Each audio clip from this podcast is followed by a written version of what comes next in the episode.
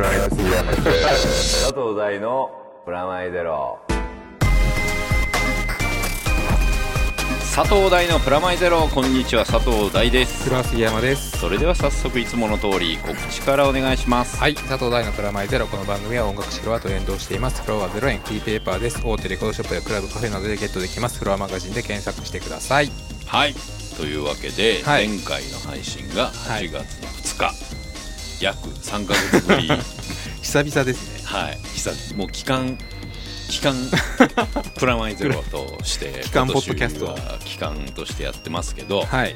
あのちゃんと続いてますんで、はい。皆さんお久しぶりでございます。すいませんでした。いえいえ。はい。すいませんでした。いえいえ。でえーっとですね、あの夏丸ごと、はい、そうですね。気がつけば夏が終わっているっていう、なわけでですね。私の近況からちょこちょこっといきたいなと、はい。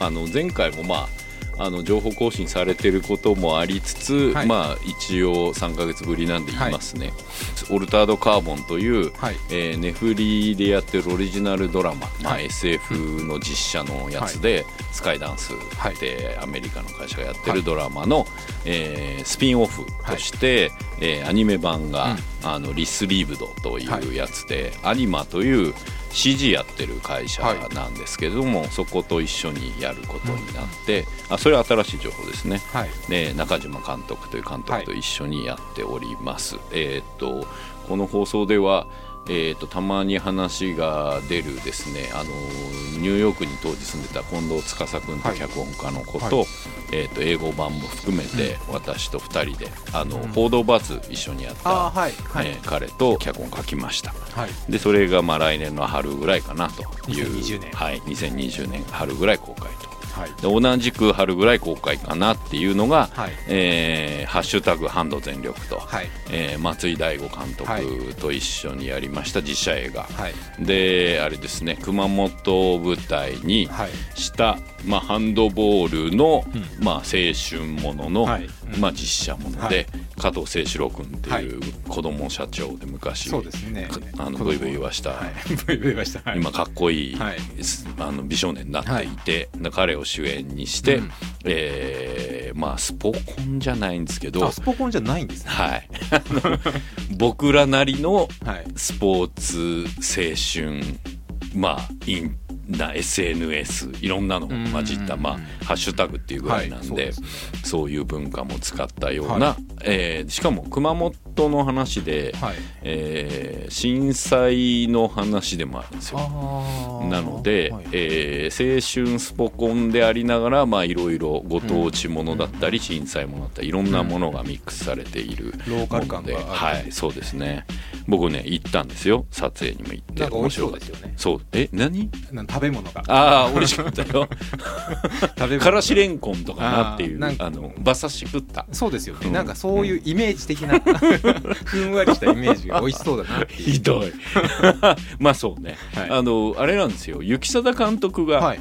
えー、と熊本がご出身あで雪貞さん周りのプロデュースもあったりとかしつつ、熊本の映画祭やられてるんですね、まあ、そういう絡みもあったりしつつなんですが公開自体は、えー来年以降ということで,、でもう一個映画、はい。えーサイダーのように言葉が湧き上がる」でこれも前発表してましたけど「はい。フライングドッグ」はい。という、えー、とアニメ、まあ、最近だとキャロチュー、はい。キャロルチューズでやってた、えー音楽、えービクター系列の音アニメ音楽会社が幹事になって、えーまあ、音楽だったり文化だったり、えー地方だったり青春だったりっていう、えー映画を石黒恭平さんという、はい。あの4月は君のあ嘘の監督さんと一緒にこれもオリジナルですね、はい。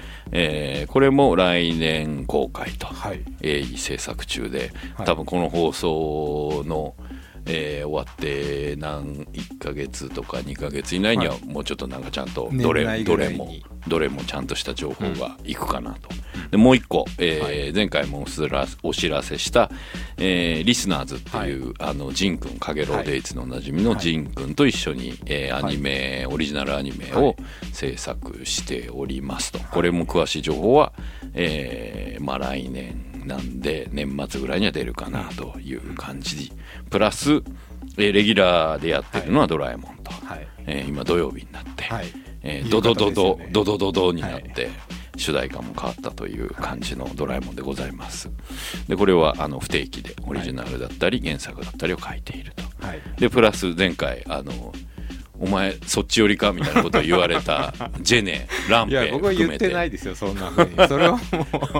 詳しい人の喋り方だって言われたやつ、あの LDH の新しい、えージュニア世代のプロジェクト、えー BATTLE OF TOKYO、はい。えーまあ SF と、うん。えーまあなんでしょうね、えーダンスと、はい。あと、まあ、いろんなサブカルチャーというか、うん。あのエグザイル以降の、はい。えートライブジュニア世代の人たちと一緒に作ってると。今だっていろいろ映画もやったりしてますもんね。すごいですよね。すごいですうん、であのねランページのね、はい。あのワースト、はいワーストやってますよね。うん。あれすごいですよね。あれはあれ高橋さんでしたっけ？そうです。あのそうそう。ですね、とか面白いですよね。あれの脚本やられている平沼さんと一緒にうんこのプロジェクトもやってますと、であと,、えー、と相変わらずやってる団地団。はい。えーこれあれ玉映画祭の方で毎年もう3年目かな。ね。毎年やってますよね。はい、毎年やってる、はい。えー団地映画祭が今年も行われると、あのなんでこうニヤニヤしてるのか。あの1年目がしとや、えー違う、えー、しとやかじゃない。えーっと家族ゲーム、はい。森田監督の、はい。で2年目が、えー山田洋次監督の「下町の太陽」で3年目が、えー今までねすごいフィルムに、まあ、こだわって、うん。で今回もフィルムにこだわった、で団地団の本でもすごい紹介されてたんですけど、ブルーレイとかなってないはい。やつで「団地7つの滞在」っていう、あの団地映画界ではこう幻の どこに作品。ここにあるだろう。それがですね、はい。えーまあ、発見というか発掘されまして、あの状態はとてもあのなかなかもう本当に何十年前、三え違う。40年前とかなのかな？はい。なのであの状態があまり良くない部分もあるんですけれども、はい。それも含めてはい。なかなか見る機会のない映画になっておりますんで、それの上映と、うん。えー団地団メンバーによる、はい。まあ、アフタートーはい。クがくっついて、えー12月1日映画祭の、えーっと最後の方ですかね、はい。に、えー朝11時から行われますんで、こちらも詳しい情報は団地団のツイッターないしは、えー、多摩映画祭のホームページの方をチェックしてくださいと。はい。はい、で、はい。これ大枠があってこんな感じで進んいろいろやっでいろいろますね。働くね。でほぼ2020年ですけど。そう20年が多いけどね。もう今22年とかのやってるけど未来すぎて未来すぎて分かんないよね。はい。で未来じゃないキンキンのナウな。ナウの未来の話、はい。この夏俺この3か月間ぐらいね、はい。ずっとねこのお休み期間中。そうこの放送お休み期間中ずっと俺夏目漱石を渋いですよね。うん、夏休みの宿題のように 読書感想文かのようにはい。夏目漱石を読むことに本当本当に本当に。僕中学生ぐらいで夏目漱石坊ちゃんを読んだ。小学校中学生ぐらいね。心とかね。ね。高校生とかね。はい。教科書に載っている、うんうんうんまあ文まあ我が輩が猫であるまあ有名そうですね。ですけど、まあ。その夏目漱石さんが、はい。えっ、とですねえーなどっから説明していいのかってなかなか複雑なんですけど、はい。えー夏目漱石さんが二小学者はい。大学、あるじゃないですか、お茶の水の方かな。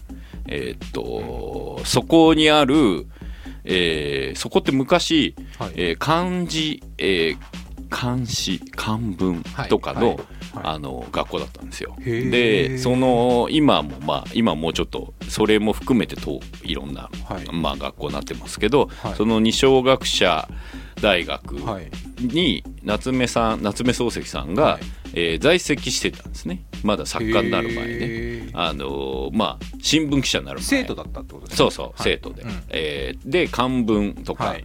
えー、監視詩っていうのは、はい。作詞の詩ね、はでそれの勉強をしていたという経緯があって、はい。二松学舎大学が、えーえーと大阪大学の、はい。えーロボット工学で有名なはい。石黒さん、石黒教授、はい。えーマツコロイドとか作ってる人、うん。で自分自身を、はい。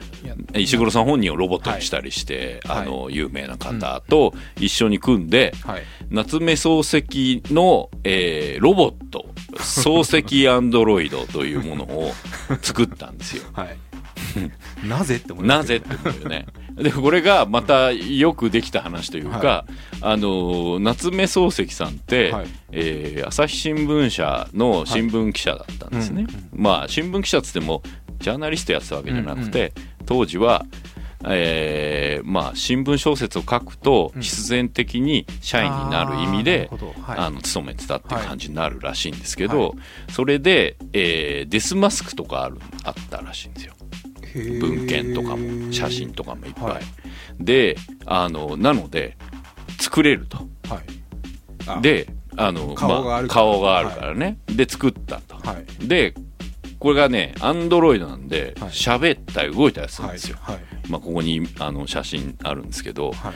あのーまあ喋るんですね。はい。パソコンで打ち込むと、はい。でこれ喋る声はい。がじゃあどうするのかって話じゃないですか。明治、はい大体江戸明治の人だから、はい。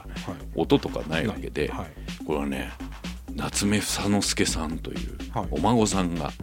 漫画評論家で僕あのえへー、ーとアニメやわとか漫画やわとかで、そう、はい。一緒にご一緒したことのあるアニメ好きというか漫画評論家の夏目房之助さんははい。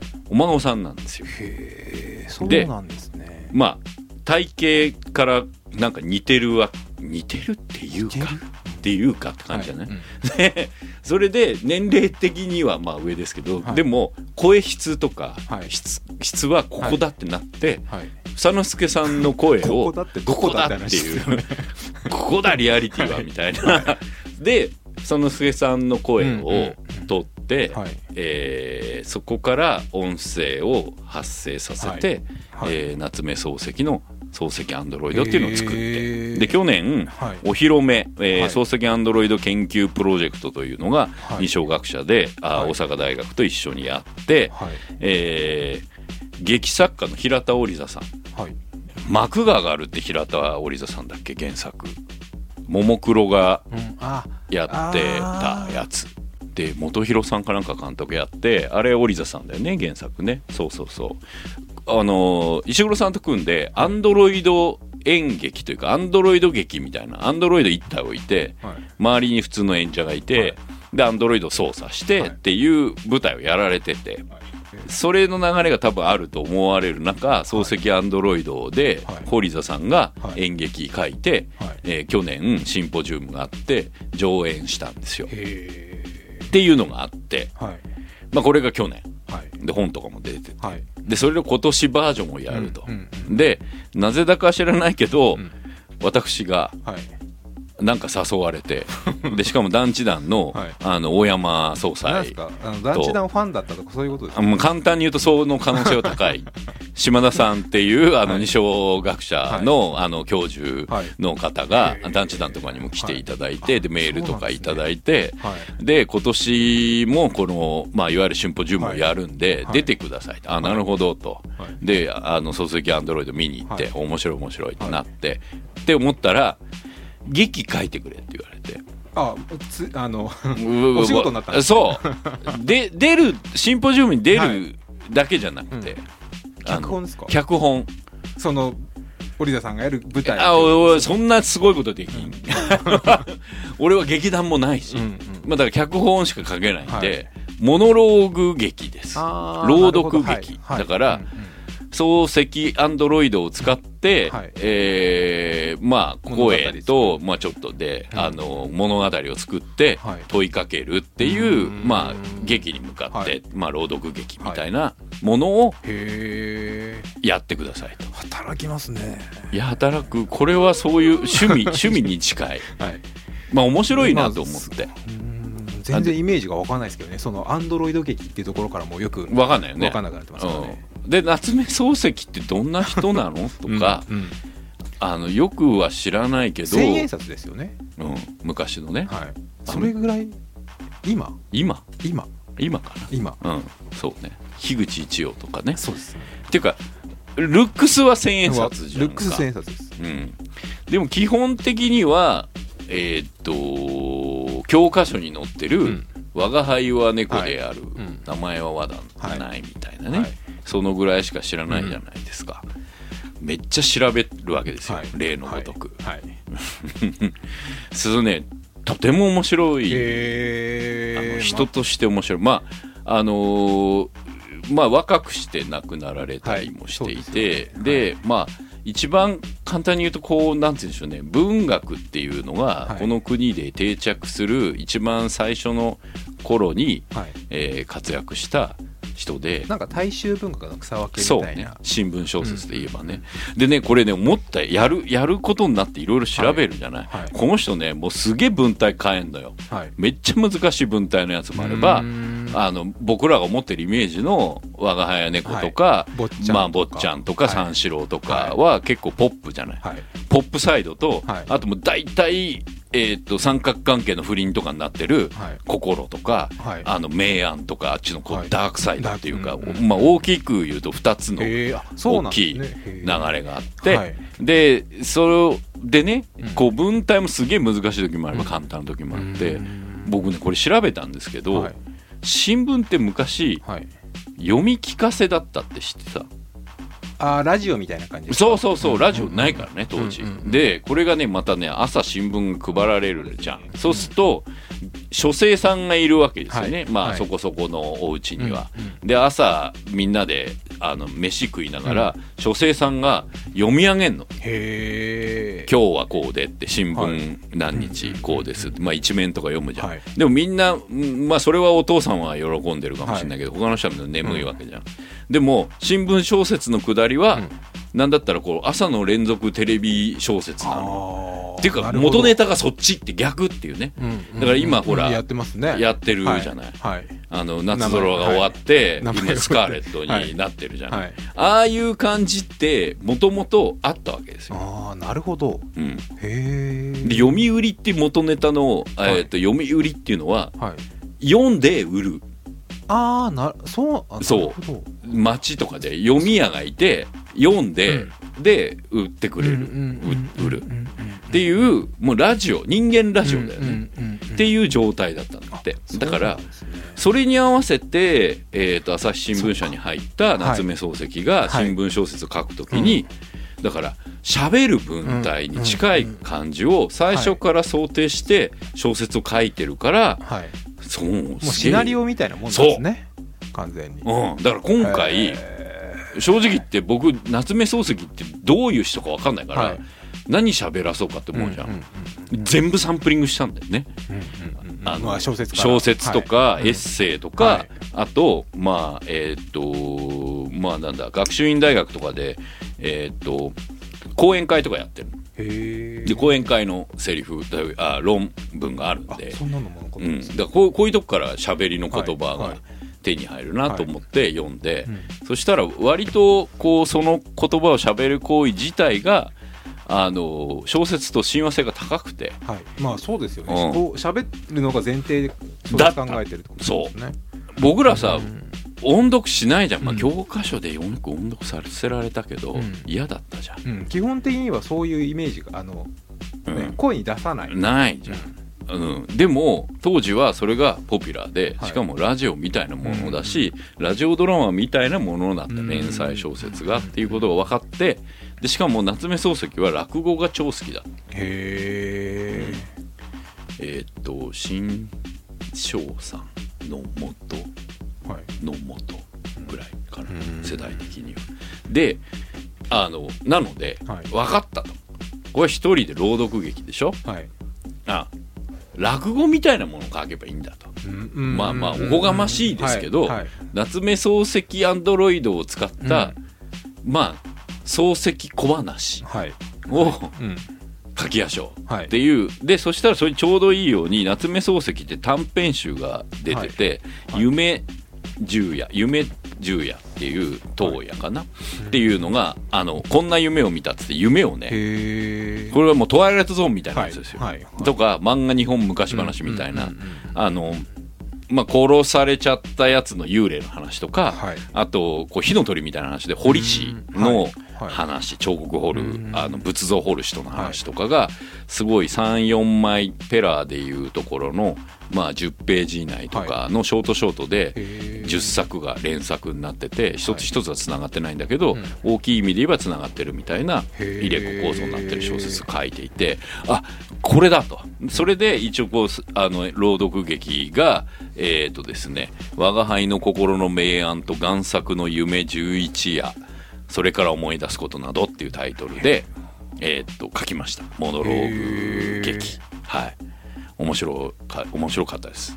へえ夏目漱石、うん、そう。であのまあ主題がバリアブルリアリティっていうね、はい、可変現実。可変まあ変わる。可能の可に変、ね。うん、そう、はい、でまあバーチャルリアリティみたいなもんとして書いてますけどこれがねまあね思うに歴史的なものっていうのは可変現実なんだなということですよ。作り変えられるはい、だから夏目漱石に夏目漱石としてルックスを持った状態で夏目漱石として喋らせると、はい。はい、それが夏目漱石を知らない人にとってみれば、現実に見える、うん、でそれが可変されていることっていうのは、うん、まああのまあね歴史修正主義的な今のね、はい、時代の中ではなかなか普通のこととして存在するなっていうことが分かってきて、最近よく僕そういうこと考えるんですよ。まああの夏空もそうだし、伊達天もそうでしょ、はい、あのすげえ昔のさ江戸時代とか、戦国時代の人って、はい接点ないから。まあそうですよね、うん、まあそれ言っちゃうと源頼朝とかもあの自画像が違ってたみたいな話も出るわけじゃないですか。完全可変じゃないですか。もうもうもう戦国時代ですらそうだし、うん、平安時代なんかもう、うん、でもっと前になったもう全然わかんないじゃん、はい、で別になんかヨーロッパもさ、はい、あの、うん、それが本当かどうかよくわかんないっていうファンタジーじゃん、はい、だからどれだけ変えたりしても問題ない、で僕の持ってる歴史観って、うん、ほぼ司馬遼になっちゃってるわけ。ああ、はいはい。わかるでしょ？司馬遼が書いちゃった龍馬とか、司馬遼が書いちゃった新選組になっちゃってる。も大河ドラマになってる。大河ドラマになってんじゃん。はい、伊達政宗とか、俺渡辺謙になっちゃってるから、はい、その、もうだから、もうそれでもあんま実害ないじゃん。うん、でも、夏空見てて思うのは 宮崎駿だし、はい。はい、高畑勲だし、まあ、近いところに置き換える。そう、うん、で伊達天もそうじゃない、うん、もう、まあ、伊達天とこう夏目漱石のこれほぼ同時代、うん、まあ、ちょい伊達天のが後かなんだけど、はい、オリンピックの話じゃない、あの生きてたり、はい、お孫さんがいるレベルの人たちの話を、まあ可変するわけですよね。でこれはなかなか覚悟とあの、はい、なんて言うんでしょうね。エクスキューズがちゃんとないと、まじいなっていう、まあ、地続きですからねまだそこは、うん、であと歴史のなん歴史っていうか歴史の脆弱性をすごい知るというか、うん、あの物語によって歴史はいくらでも改変できちゃうっていう、ね、確かに、うん。まあ、キングダムとかそうですもんね。そう。俺の中でも完全にアニ漫画ですからね。方針演技とかも。そうファンタジーですけど。ね。ファンタジー、ね、ファンタジーですけど完全に漫画ですからね、うんうんうん、でそれで最近あの見たドラマで、うんあのあまあこれ詳しい情報まず言っとくね、はい、えー、っと2019年の11月9日土曜日、はい、えー、1時から、はい、で、えー、演劇自体が1時から冒頭の10分ぐらい、うんはい、でその後、えー、っと5時半までが、はい。えー、トークセッションとかパネルディスカッション、うん、いろんな討論とかがある。長いんですよ。えー、っと僕のほかに大山さん、はい、であと人形学とか人形論とか、はい、そうですね。で人形論をやられてる菊池さんって早稲田大学教授かな、はい、あの団地団にも一回出てくれたことがあってで、まあ、この3人のパネルディスカッションとか。完全団地団もう団地団だよね。っていうのがありやす、はい、でえー、と入場無料で先着順で事前申し込み不要なので、はい、あの興味がある人は、うん、えー、12時半から会場になってるんで、はい、二松学舎大学の九段1号館地下2階の方の記念コード、はい、えー、に来てくれればなと思います。漱石アンドロイドで検索すると情報があると思いますと。でなんと夏目房之助さんも出るんです。はい、あ声の。はい声の。お孫さんこれがね怖いですよ。何が怖いんですか？だって僕夏目漱石だとして書いてるじゃん。そういうプレッシャーが。そう。でそれにあのお孫さんがいるわけ。こんなこと言わねえ本物が血族がいるっていう。絶対言わねえなとか言われたらもう終わり。会ったことあるんですか、ね、あるあるあるある、うん、あるいやいや本人に、うん、あそれは分かんない。あ分かんないですね。でも僕は二之助さんには何とか、はい。うん、アニメの仕事で会ってる、はい。はい、だから多めに見てね、まあ、優しくね。って思ってる、ファンタジーです、ね、ファンタジーです、あの可変してありますという、まあ、ちょちょっとなかなか漱石いじる機会もないんでいじって。いじるっていうのもなんか。いやいや漱石って書く書く感じがよかった脚本だからさ。夏目漱石っつって書く感じ。なんだろうなって思いながら、はい、なかなかねそうそうそう漱石を。いじることもないでしょ。う、ね。うん、楽楽しい、まあ、いろんな脚本っていろんな仕事があるなと思っていますと、はい、でその改編する歴史の流れで、はい、えー、そのまま通常エピソードにちょこっとだけいくよ、はい、あのー、チェルノブイリってドラマがさ原発の。はいそう、はい。あの HBO で、はい、えーと、2019年の5月 HBO でやってるんですか？そう。あのプロデュースチームがゲームオブスローンとかやってたチームで、はい、ものすごい莫大なお金をかけて、はい、チェルノブイリのミニドラマシリーズをやったんですよ。うん、でまあ、えー、すげえ話題になって、はい、エミ賞とかもノミネートとかされたりとかして。っていうあの 5, 5話シリーズが、つい、えー、10月に日本で、あの放送された,、たんですよ。であのー、まあ、地上波では絶対放送できないんで、あのー、スターチャンネルでやって、はい、それを僕あの見て、はい、これはすごいと。あのねなんていうのかな。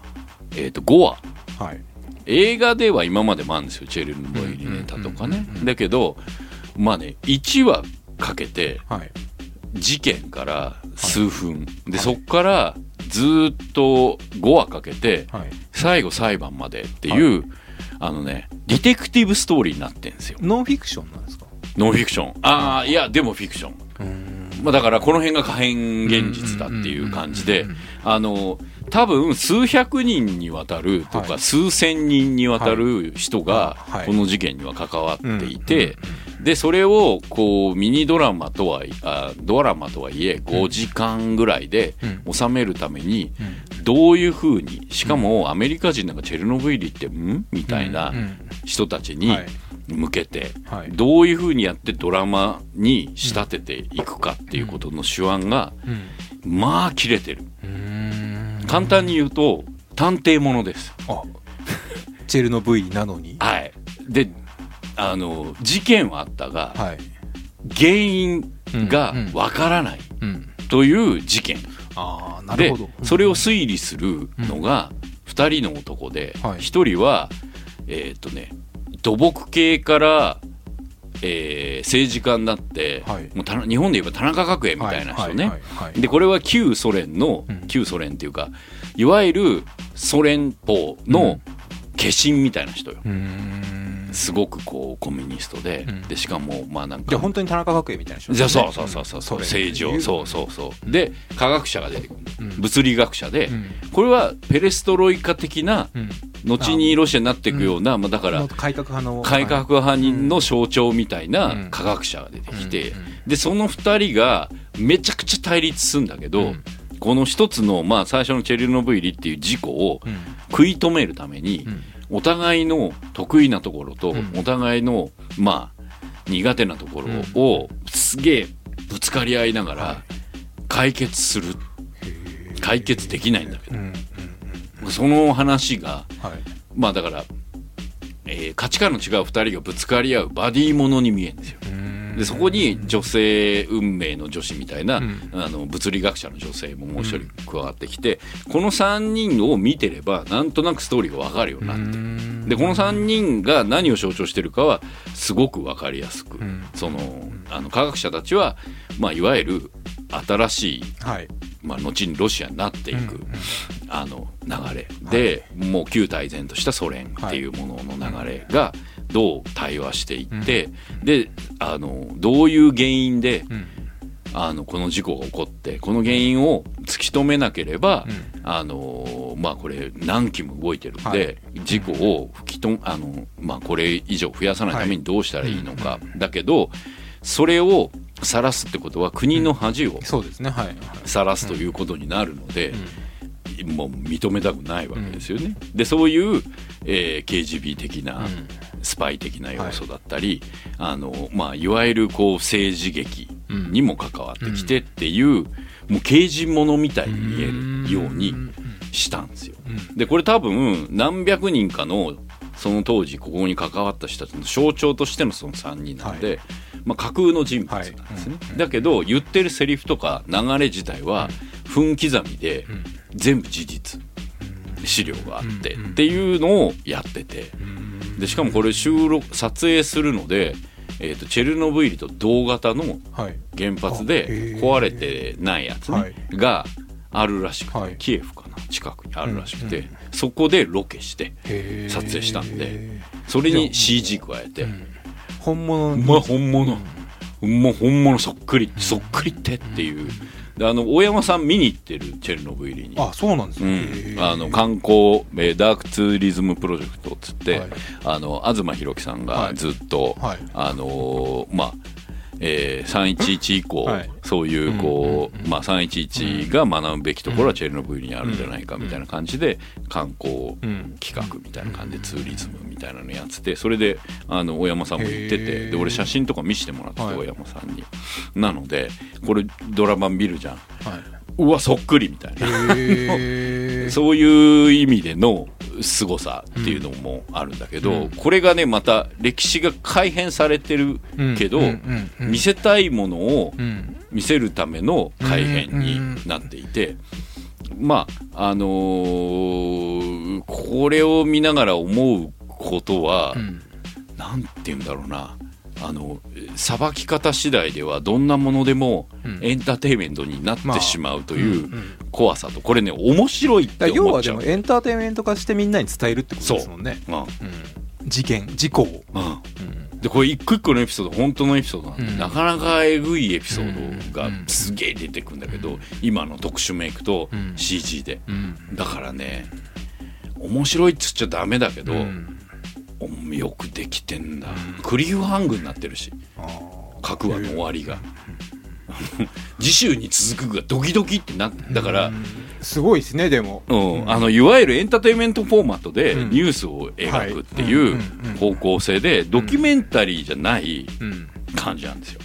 これがねなんかすごく危険だし、うん、でもすげえなみたいな、うん、これ伊達天と同じだし、はい、夏空と同じなんですよね、現実にある人間をキャスティングして、あの都合よくある種の作劇上の都合よさと分かりやすさで、はい、ある種の何かを伝えようとする、でその何かを伝えるためのエンターテインメント性っていうのは、ある種のこうた盾っていうか、はい。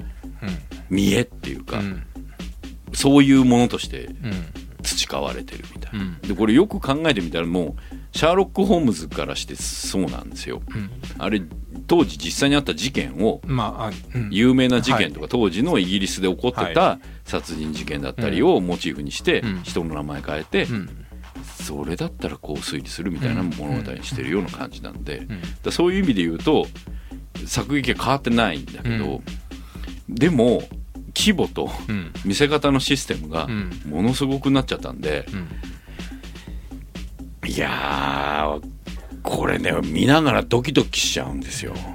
まあそれがしかも実際にあったってことになると。あであと日本人っていうかさ、まあ、そうですね。3.11以降のことを考えると。だって建屋の話とか、うん、あの水蒸気爆発の話とかすげえすんの、めちゃめちゃ俺なんで起こるか知ってるわけ、すげえ見ちゃったから、うん、で黒煙がどう飛んで、その黒煙が飛んでるってことは炉心が壊れててとかっていう話をこう言ってんだけど、はい、それ見た？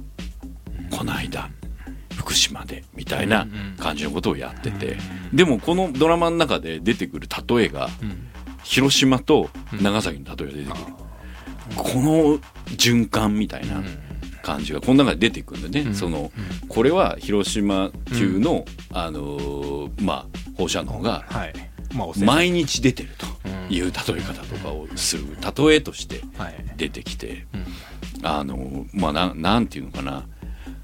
こう一個一個の伝え方がこれがただ怖く伝えると、うん、もう見ない人いっぱいいるでしょ、うん、であとなんていうのかな勉強になっちゃうじゃん、はい、これがね勉強じゃない感じになってるとこがね、うん、これ真摯にやってるんで、はい、とてもいいい。い例として今挙げてるけど、これを間違ったスキルで違う方向に使ったら、もういくらでも、まあそうですよね、情報操作というか印象操作ができちゃうよなっていう怖さがね、まあ決して日本でこれは作れないと思うけど、まあここ20年とか30年ぐらいは作れないと思いますけど、でもそれを作ろうとする時に、こうどの意思を持って物語化するかっていうのは、まあ戦いだなと、うん。思った次第ですよ。まあ、夏目漱石をね可愛くいじるぐらいね、落語好き。でもその上でも、えっとね嘘嘘なんだけど、えっとねも盛るけど、本当にないことは書かないようにしたん。ね、ある事実をうん。まあ、まあ、モラルだよね。っていうか、まあか変える本当可変ですよ、ね、可変、うん、まあサンプリングですよね。そう。盛り上げるために盛り上げるところからサンプリングするっていう、うん、で盛り上げるためにサンプリングして、サンプリングの順番を変えることで価値観を変えたり、印象を変えるんだけど、その時に大きい枠での印象は変えないようにしようっていう、はい、なんて言うんだろう、えー、ななんて言うんでしょうね。心得みたいのがないと危険。うん、うんまあでも僕も前ちょっと今年かな去年かな、うん、結構オウム事件の小説とかあ,、と3.11の小説家、あのまた全然違う視点から書いてるのを見て、ムーンライトダイバーとかね小説だけでもやっぱそれまあフィクションですけど、やっぱ印象操作されますよねやっぱり、される、あこんなことになってたんだっていうのを嘘フィクションかもしれないけど事実に思っちゃいましたし。そう思っちゃうんで、うん、で絵も浮かんじゃうし、うん、だそれで一歩間違えればもう全然もう違うように。うん。できちゃう。美しく見せられちゃう可能性もあるあのねちょっとだけ美しく見せてるであろうところが結構自己犠牲のところがいくつも出てきてて。まああの崇高なものとして描くみたいな、ロシアを救うために、まああのここに行ったら、えっ、ー、とね10年以内に死ぬ、うんうん、でここの場所にここからここに行ったら、5年以内に死ぬ、ここに行ったら、3日で死ぬって言われるような感じとかがある中それをやらなきゃいけないっていうことをちゃんと伝えて、私は祖国のためにってやるっていうストーリーラインになってるポイントがあるんだけど、これは本当か？まあドラマなのかな、そこ泣きポイントだから、うん、じみんな大好き自己犠牲のやつね、うん、でもこれ見えないやつだから、うん、もしこれ伝えてない場合ってあるよね、だってキエフの人たちなんかほとんど伝わってなかったんだから、あれね、最初これそのエピソードでそうですよね、避難区域とかも、で僕らもそうじゃん、うん、311の時に、はい。伝わったのはもうそれこそ3年後ぐらいに、実は割れてましたみたいな感じじゃない、むしろなんか海外の方が全然伝えててみたいな感じとかだから多分これ日本人が一番刺さる、うん、でもアメリカもそうなんですよね一回原発で事故って、スリーマイル、ね、マイルで事故ってその辺のトラウマがすごいあってある,、ね、ある世代の人たちにとってはもうすごい深い、うん、からまあそこはアメリカがまあ描くんだろうなっていう感じはしますけど、そうだね、だからこれ2種類の描き方ができてて途中でねこのまあえー、と古い現象なので、直せば健、はい、異常ないんだって。で原因が分かれば、これはクリーンエネルギーだし、あのちゃんと使うことができるっていう面も描いていて、だからあのまあ、この間ちょうどビル・ゲイツのさドキュメンタリーをね、振りでやってるの見たんだけど、ビル・ゲイツって引退したって何やってるかあんまりみんな知らないでしょ、はい、なんか慈善活動家みたいになってるじゃん、はい、でトイレの研究とかしてるね。へえトイレうん。あの要するに電気と水道を使わないでトイレを分解する、はい、まあだから日本あじゃない世界中のインフラの中で下水が一番遅れてて、で下水自体が一番遅れてるところが病気だったり、まあ、貧困層が大きいから、それをビジネスにする、まあ、インフラですよ、っていうのをやって。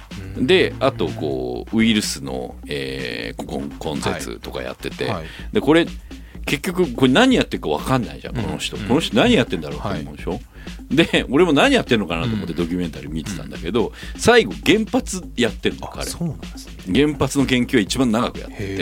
で数学とインフラなのよ。物理学だし、まあ、うん、プログラムなんだよね。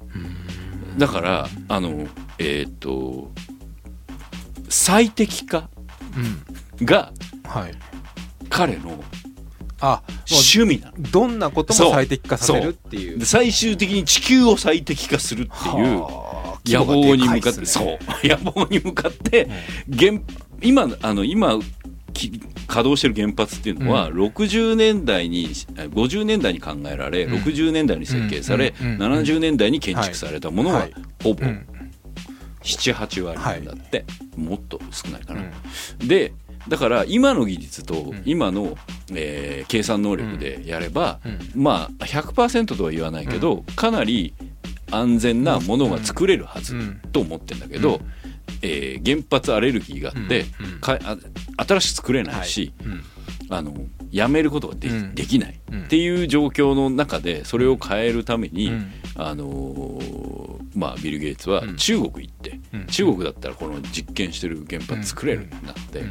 でいけるってなって作ろうと思って直前にトランプが誕生して作れなくなるっていうのがそのドキュメンタリーの最後のうちになってて。でその途中でなんでそれ作れなくなったのかの原因として311のニュースが出てくるみたいな感じなんですよ。なんかねもうあの主義とか主張じゃなくて彼自身が思ってるのはインフラと最適化。だからそれはトイレもウイルスも電力も全部インフラなんだって、なるほど。って思って、あこれマイクロソフトのプログラムと同じだみたいな感じなんだなっていうドキュメンタリーを見たんですけどなんか最近そういう本当のドキュメンタリーも脚色してるんですよ。ドラマ化してる、そうドラマ化してるの、で毎全4話なんだけど、毎話数クリフハングしてて、あのね、ドそうドキドキしながら見ちゃうわけ、うん、で現実だ最後の盛り上がりポイントがさ、うん、そのトランプが誕生するってことで、はい、ある種の恣意的な、盛り上げが行われてるじゃん、最後そこででっていう、ドキッとしたりとかして、それ現実見せるってことですよね。そうそうそうそうそう。なんかだからね、いやもう面白くする仕事じゃない、あなたもそうだけど、面白いもの紹介する仕事じゃない、で俺も面白くする仕事じゃない、でもこれ面白いっていうのは、まあでもそこはなんだろうその面白さの中で何か伝えられるものがあればいいのかなっていう、ね、いやもちろん。もちろん、うん、でその伝えられるもの自体をそれが嘘なのか本当なのかっていうのが結構大きい問題でもあるんですけど、うん、分かんないですからね。多分作ってる人も事実分からない分かんない。じゃないですか。結局資料とかねその人の主義主張がやっぱ出てしまう部分があるし、うん。うんね、張本人じゃないですからね。そう。編集自体とか、だから本人自体ビル・ゲイツ自体を使ったとしても編集だったり、まあ、できる限り忠実にっていうことですよね。そう。でもそれを実できる限り忠実にしたから面白くなるとは限らない。あまあそこはもうドラマ化です、ね、そう。で面白くなったら見てくんだよ、うん、このね難しい、ね、うん、っていう、うん、っていう。っていう毎日。なんかまあ迷宮的な感じです、ね、迷宮的な感じ、うん、で僕僕はあの最近あのジョイ・デビジョンの本がまた出たんで またまた読んで全然違うところ行きました、えでもこれも歴史改変的なね。あのー、そんなこと言ったらあれもそうじゃないですか。今ちょっと前に映画になったロケットマン。ロケットマンだってあんな完全エンタメじゃないですか。そう。でしょ、うん、あのさいや確かにまあちょっとやばい人だと思うんですよ、うん、あそこまでやばいのかなみたいな、だって「ボヘミアン・ラプソディ」以降ちょっとやばい方向に行ってんじゃん、はい、あのいやもうなんかもうネタですよね。ああそうなんだあの辺って。そうなんだよ、まあ面白いですけどね。うん。面白いじゃん、うん、なんだったらちょっと感動しちゃうし、いやでも好きになっちゃうし。あもうあれはすごいエンタメドキュメンタリーみたいなでもさああいうのってさロケットマンもそうだし、うん、まあ、ジョイ・ディヴィジョンもアントン・コービンのうんはい、あのコントロールっていうのがあって、はい、そのコントロールの裏側がここに書いてあるから、読んだら、まあまあなんかあのコントロールって綺麗に作ったんだなっていう感じ。まあ、結構俗物だったり、はい、結構みんなあのぐちゃぐちゃしてたり、まあ、でも結構楽しかったり悪ガキだったりバカだったり。大体そうですもんね、うん、あんな陰鬱のね、うん、こうジョイ・デビジョンの音楽がかかりそうな世界観で、うん、もーんって映画がああそうだったんだって思って見てたけど、うん、全然そんなあのポップに、うん、あの なんだお姉ちゃんのお尻追っかけたり、あのコーンフレークとかをこう投げ合ったりとかしてるエピソードがあって安心したの俺ね。これ。なんかエルトン・ジョンほどポップに描けない気がしますけど。いやまあそうそうだよね、うん、エンディングがね、でもそれで言うとまあ、ボヘミアン・ラクソディもそうじゃん、はい、であのちょっとあれも全部全部歴史改変だけど、まあ意図として存命の人たちを使うっていう、あれさ日本でやるとしたらって考えたらどういうことができんだろうね。なんか結構さ外国ってそういうのできんじゃん、はい。はい、だからもうジム・モリソンとかもやってん、ね、まあ存命じゃないですけど勝新さんとか。ああたまにあるね、うん、テレビドラマシリーズとかで、ね。ね、この前ついこの前ノンフィクションの吉永小百合さんとかやってたああいうのがもう少しちょっとエンタメ寄りになってみたいな。そうね、うん、そういうことができるのかな。あれだよね、ちょっと前にあのトットちゃんのああそうですねやってましたね。黒柳さんのやつがそういう感じでやってたよね、加山雄三さんとかなんかなかなかおもろいのができそうな気がしますそうだよね、ロックスター、うん。内田裕也さんとか。内田裕也さんとか。内田裕也さん超面白いポイント何回もあるよ。いやもうエルトン・ジョンですよあれ、うん、完全にもう生き切ってる人ですからね、うん、黒川紀章との絡みのあたりの あたりとかまで。後期を描いちゃうとちょっとちょっとやばい人だけになっちゃいますけど、うん、でもほらずっとこう、前期から、うん まあそうですね。政治的になっちゃうとちょっとまた描き方変わっちゃいますけど、うん、まあ半生描いたら相当面白い、ね、相当面白そうだよね、うん。とかね。なんかそんなこと思った。り、ただやっぱ描く上で何をどう描くためのスケールとして、まあ、いくつかフックが必要じゃないですか、うん、その。またそうやってこう人生を激化する、フック必要だね、まあ、面白い。その方がまあ面白いですからね、うん、だってジョブスのストーリーとかさ、はい、みんな大好きじゃん、でビル・ゲイツなんか悪役だったじゃん、はい。うん、どどう考えてもあのドキュメンタリー見たらビル・ゲイツ悪役じゃねえなみたいな、感じになったりするっていう、うん、いやいやいや、まあ、そんなそんなそんな夏だ。はい